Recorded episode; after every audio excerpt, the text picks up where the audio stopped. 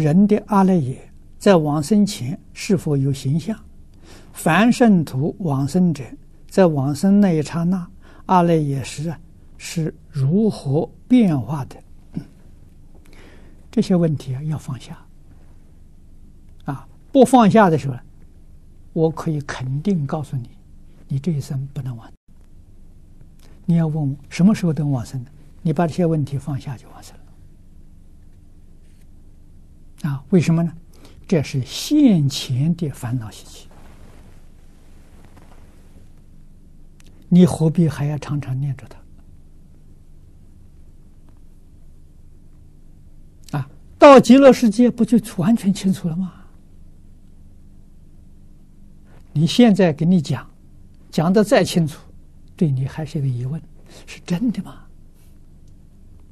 真是这样的吗？必须亲自见到啊！所以好好念佛啊，有慧远大师的功夫就行了啊！你看我们在慧远大师传记里面读到的，这个决定不是假的啊！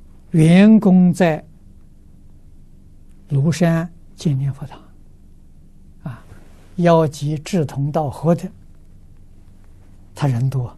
一百二十三个人了，啊，在一起念佛求生净土。他在往生那一天告诉大家，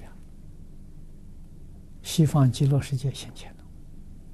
啊，别人问他像什么样子，跟《无量寿经》上讲的完全一样，而且告诉他，这个境界过去他曾经见过三次。从来没有告诉过人。